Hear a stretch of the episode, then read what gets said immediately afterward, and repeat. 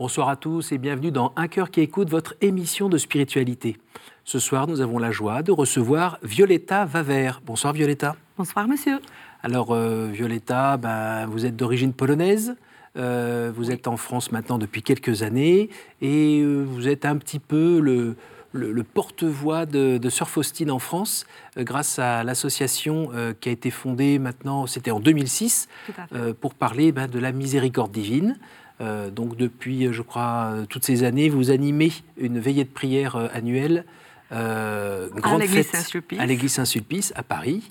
Alors vous, bah, Et le premier vendredi du mois, une fois par mois. Voilà, vous allez nous raconter tout cela dans quelques instants. Juste avant, je vous invite à nous lire un extrait de texte du journal de Sœur Faustine. Je sens parfois, après la Sainte Communion, d'une manière singulière et sensible, la présence de Dieu. Je sens que Dieu est dans mon cœur. Et le fait que je sente la présence de Dieu dans mon cœur ne me dérange pas dans l'accomplissement de mes devoirs. Même dans les affaires les plus importantes qui exigent un effort d'attention, je ne perds pas la présence de Dieu dans mon âme et je lui reste étroitement uni. Avec lui, je vais à mon travail. Avec lui, je vais en récréation.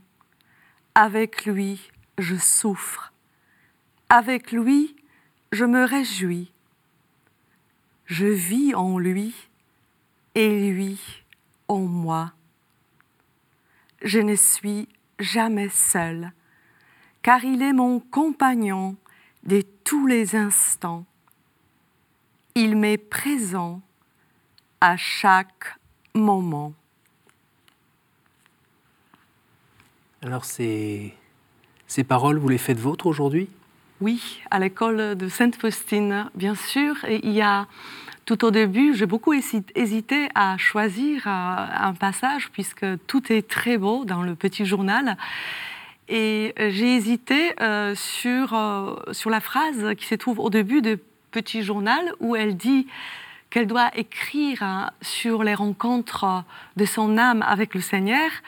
Et elle dit, la plume peut-elle écrire ce qui n'a pas de mots mais elle accepte écrire puisqu'elle reçoit cet ordre de celui qui représente Dieu sur terre, donc son directeur spirituel, le bienheureux Michel Sopochko. Alors sur Faustine, il faut quand même dire qu'il y a une belle actualité. Euh, le 18 mai, il s'est passé quelque chose qui vous a ravi? Oui, j'ai été vraiment dans une grande joie quand j'ai appris que le pape, euh, durant la messe du matin, alors que c'était le centenaire de l'anniversaire de Saint Jean-Paul II, il a décidé d'ajouter Sainte Faustine dans le calendrier romain, dans le calendrier romain de l'Église, la catholique. Alors, on va parler un petit peu de Sœur Faustine, de votre rencontre avec Sœur Faustine que vous avez fait autour de 31 ans.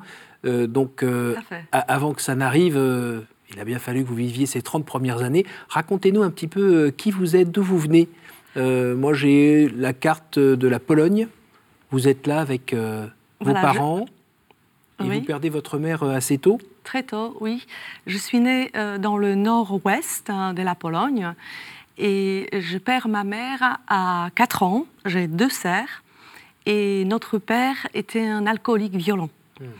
Donc, euh, dès cette enfance, j'ai gardé un certain traumatisme, on peut dire, des peurs, des malaises, un mal existentiel. nous avons toutes les trois été élevées par notre grand-mère maternelle qui avait une fille euh, de mon âge.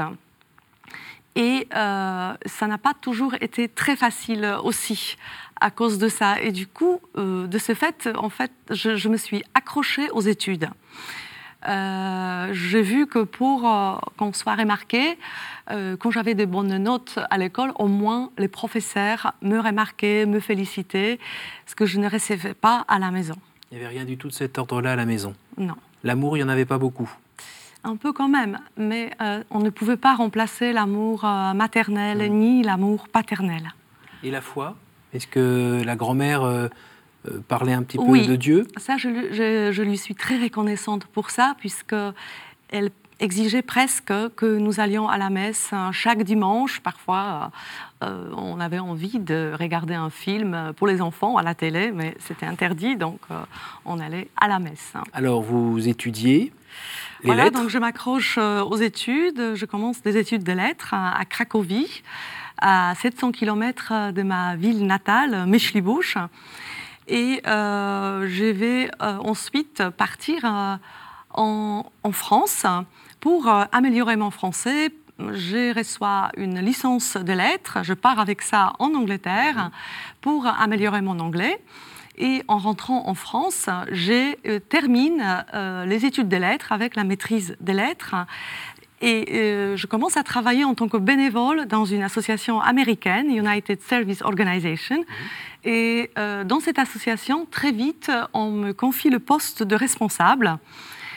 Et euh, je fais comme il fallait euh, parler souvent en public et que j'avais mes peurs, hein, j'étais euh, assez timide.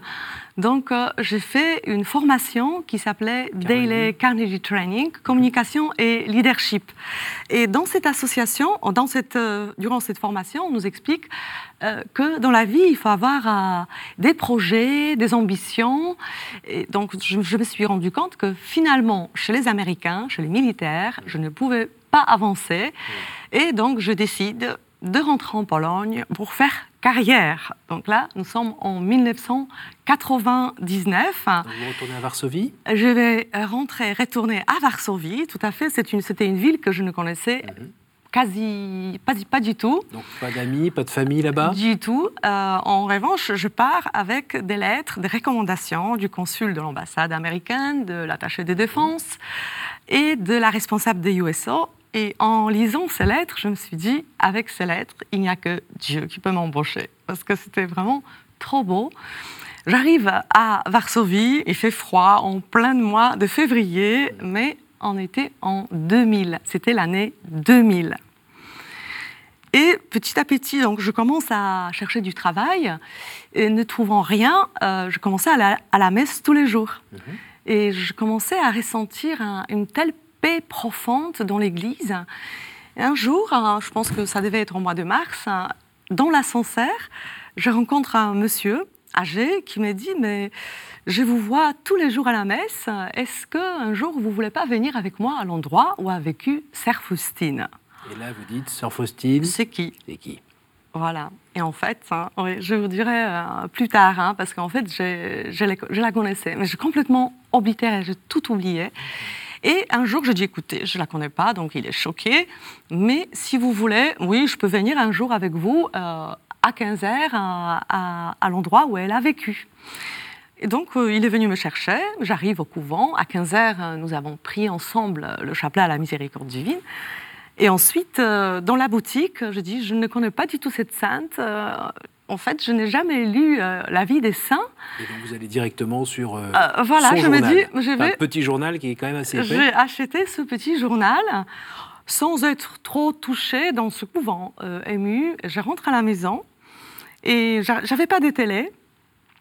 Et donc je commence à lire ce petit journal.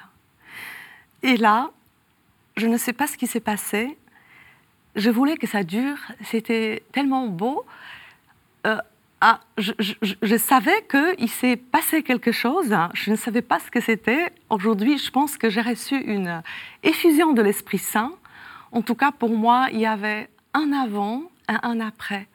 J'ai compris euh, chez Sainte Faustine cette belle relation qu'elle avait avec Jésus et je me suis dit, mais si elle, elle peut lui parler aussi simplement, moi aussi maintenant, je peux lui parler. Et donc, je savais petit à petit comment je dois parler pendant à la messe, après la communion. Et voilà, je, ma, ma, vie des prières commençait à s'enrichir. Voilà, à s'enrichir, à évoluer. Vous avez à peu près 30 ans à ce moment-là, on l'a dit tout à l'heure, 31 ans. Euh, vous vous sentiez. Euh, euh, vous aviez besoin d'être aimé, vous sentiez des pesanteurs, vous ne connaissiez pas trop le sens de votre vie. C'est un petit peu à ce moment-là, vous aviez besoin de vous savoir aimé par Dieu, par exemple? Euh, oui, je pense. Euh, je suis quand même rentrée en Pologne parce que c'était un peu ambigu. Euh, d'un côté, j'étais quelqu'un de bâton. Mhm. qui fonçait dans la vie. Mhm. Et d'un autre côté, j'avais du mal, j'étais toujours très mal à l'aise dans les groupes, avec, avec les gens. Et ce que j'ai ressenti donc aussi en Pologne. Et puis un jour, donc je commençais à aller dans ce couvent tous les jours. Mhm. Et un jour, donc, je demande au cerf, puisque Jésus demande à Faustine de fonder une congrégation qui doit préparer, parler de la miséricorde divine. Et donc je demande au cerf, euh, est-ce que cette congrégation existe? Et la serre me regarde, me dit, oui, à Mechlibouche. Alors j'ai eu la chair de poule. Hein. Chez moi, je dis, Mechlibouche, 400 km de Varsovie. Je dis, mais je viens de Mechlibouche. Ouf, donc euh, Bon, je dis très bien. Et là, je me suis rappelé, quand j'avais 15 ans, je m'arrêtais dans l'église pour prier. Je fais des récollections chez les serfs. Mmh. Et, visiblement, euh, ce n'était pas encore le moment. Et puis un jour, en priant, euh, dans, la chapelle chez les serfs, j'ai vu un groupe de Français qui rentraient. Et la même sœur m'a dit, Violetta, peut-être pour vous, c'est un signe qu'il faut maintenant rentrer en France avec ce que vous avez reçu. Et donc, je vais demander à l'école de Sainte-Faustine l'avis d'un prêtre à la confession, puisque Sainte-Faustine, pour discerner quelque chose, elle, euh, elle, faisait ça. Et le prêtre, euh, curieusement, m'a dit oui, rentre ma fille. Donc, je vais passer par Michibouche.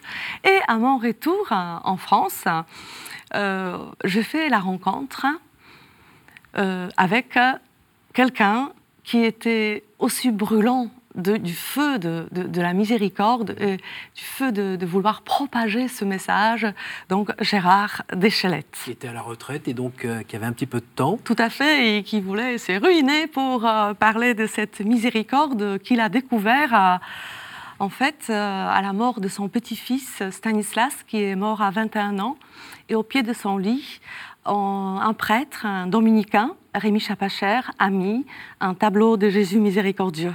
Donc Gérard Deschelette a été interpellé par ce tableau et quand il a su... On voit le Christ euh, voilà, avec des rayons. des rayons lumineux Tout qui partent de son cœur et qui euh, nous éclairent tous. Exactement. Et pour Gérard, c'était évident que c'était la suite du message du Sacré-Cœur que Jésus a donné à, à Paris-le-Monial, à Sainte-Marguerite-Marie. Alors dites-moi, quand on a euh, la chance de vivre cette expérience spirituelle forte, euh, est-ce qu'à partir de là, euh, toutes les, blessures, toutes les fêlures sont comblées, soignées et... Non. non? bien sûr que non. non. J'ai continué des psychothérapies pendant tout ce temps-là. Mhm. Et en fait, je croyais que j'allais mieux. Mhm. Et puis, quelqu'un va me dire de faire faire mon bilan de compétences par un chrétien. J'arrive chez cet homme et il me dit, euh, après avoir parlé quelques instants avec moi, il me dit, Violetta, on sent que vous portez un poids, alors que j'avais pas du tout l'impression de, de, lui donner cette impression. Mhm. Il me dit, ça vous intéresserait pas de faire une agapé-thérapie à Kakuna? Donc au Québec, carrément. Au Québec. Et je me suis dit, j'en ai tellement entendu parler, mhm. mais je me dis, mais non, moi, je ne me mérite pas. Parce que c'était tellement beau d'aller là-bas, de vraiment, euh, presque comme une préférée du Seigneur qu'il mhm. m'appelait là-bas. Avant, il y avait une femme qui a prié sur moi et elle me voyait entourée par la mort. Et en partant, quand je partais de chez elle, elle a reçu un texte sur la résurrection. Donc, euh, en arrivant au Canada, à Montréal, et juste avant de prendre le bus pour Kakuna, j'ai ouvert la Bible et je suis tombée sur le même texte, la résurrection. Euh, pendant euh, les cinq jours d'agapé-thérapie, j'ai... De, nettoyage Des nettoyages à fond. Je pleure beaucoup, mhm. je suis toujours habillée en noir. Euh, et puis à la fin, je suis toujours triste. Hein, et donc je me dis, ce n'est pas normal, je ne veux pas partir comme ça je suis allée voir la responsable, Sœur Yolande. Je dis venez prier parce que j'ai des envies suicidaires et je ne veux pas rentrer comme ça à Paris. Et elle me dit est-ce que tu peux revenir ici et le plus tôt possible? Donc euh, je dis d'accord. À l'époque, je ne travaillais pas. Euh, je rentre à Paris, je passe trois semaines euh, à Paris et trois semaines après, je repars au Canada, mais pour trois semaines. Parce que Serioland m'a dit, cette fois-ci, il faudrait que tu restes trois semaines. Donc, euh, j'ai vu ma deuxième agapé-thérapie où le Seigneur vient encore nettoyer, vient encore euh, penser les blessures, il y a des choses qui, sortent. Donc, on fait le point. Et ensuite, je passe euh, une semaine à vivre dans la maison avec les membres du Cénacle. Puis vient une retraite, une retraite euh, spirituelle. Donc il n'y a pas de Français, alors que pendant les agapé-thérapies, il y a beaucoup de Français. Oui. Donc euh, il n'y a que les Canadiens. Je suis la seule euh, d'être venue en France, de, de France. Et puis à la fin de la retraite, l'accompagnatrice, mon accompagnatrice, me dit Écoute le chant de communion, ça sera pour toi. Et donc la musique commence à jouer je ferme les yeux, c'était le cantique des cantiques. Je ferme les yeux et je me vois danser dans une robe ivoire avec Jésus. Et je dis, et Sir Yolande, qui a des paroles de connaissance, a commencé à dire quelque chose. Mais j'étais tellement absorbée par, euh, par ce que je voyais avec les yeux de mon âme. J'ai dit, Seigneur, avec toi, je ne suis pas comme ça. Je suis toute petite je me vois en effet, c'est vraiment merveilleux, toute petite, deux ans, avec des petites couettes, Jésus qui me lance en haut et je tombe dans ses bras, je n'ai pas peur euh, de ne pas être attrapée, je lui fais entièrement confiance et je rigole.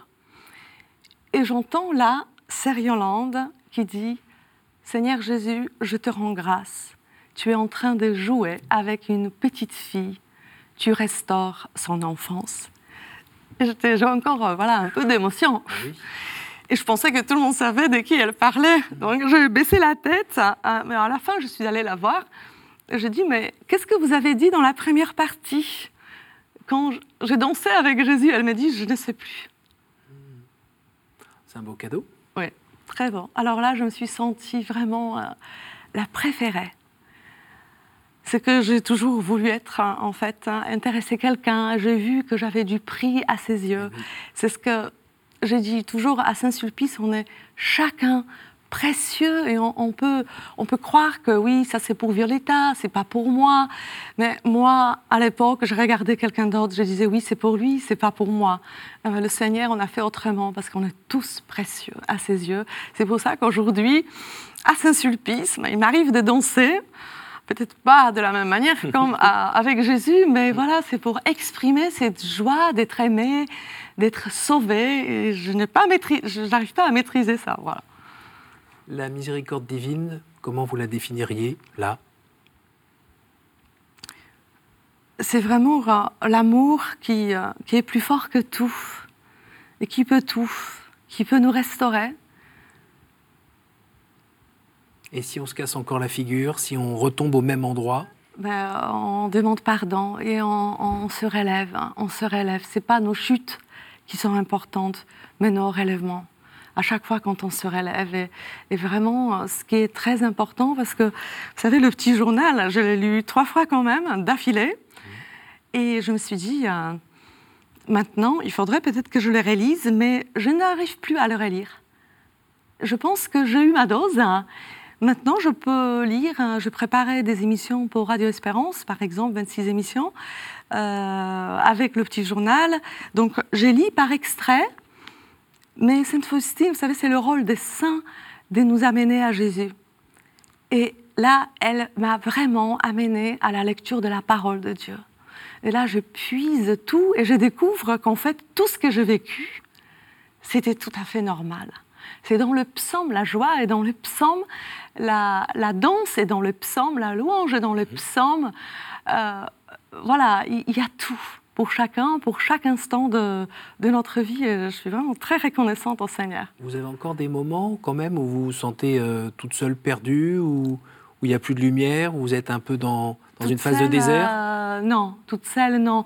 Bien sûr, il y, a des, il y a des bas, mais c'est pour toujours euh, se relever. Il y a des combats dans la vie spirituelle, surtout quand on, quand on fait une œuvre de Dieu, parce que plusieurs prêtres m'ont dit ça, m'ont encouragé à, continuer cette belle mission de la miséricorde. Et il y a toujours des combats. Et récemment, je fais une retraite à, à, à Tressin. Oui.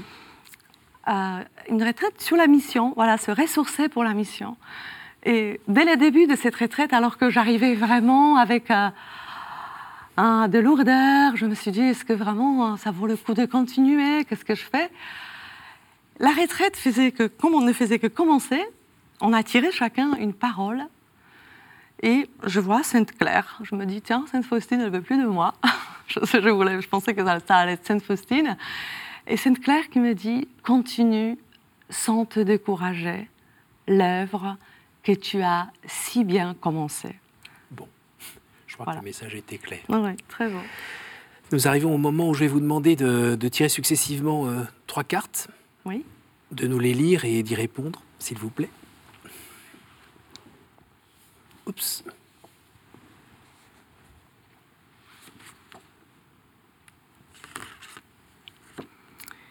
Quelle est pour vous la plus grande vertu? Cardinale ou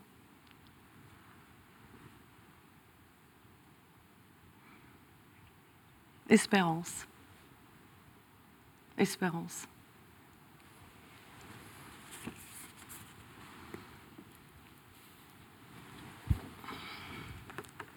Quel conseil donneriez-vous à quelqu'un qui vous dirait j'ai envie de rencontrer Dieu Par quoi dois-je commencer?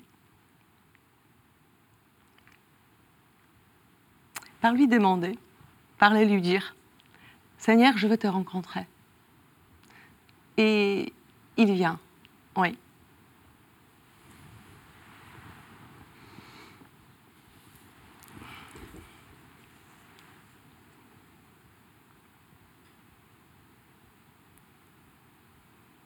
Quelle est la faute qui vous paraît la plus facile à pardonner? Le mensonge. Si j'aime moi, je dois pardonner ou si. Euh, oui.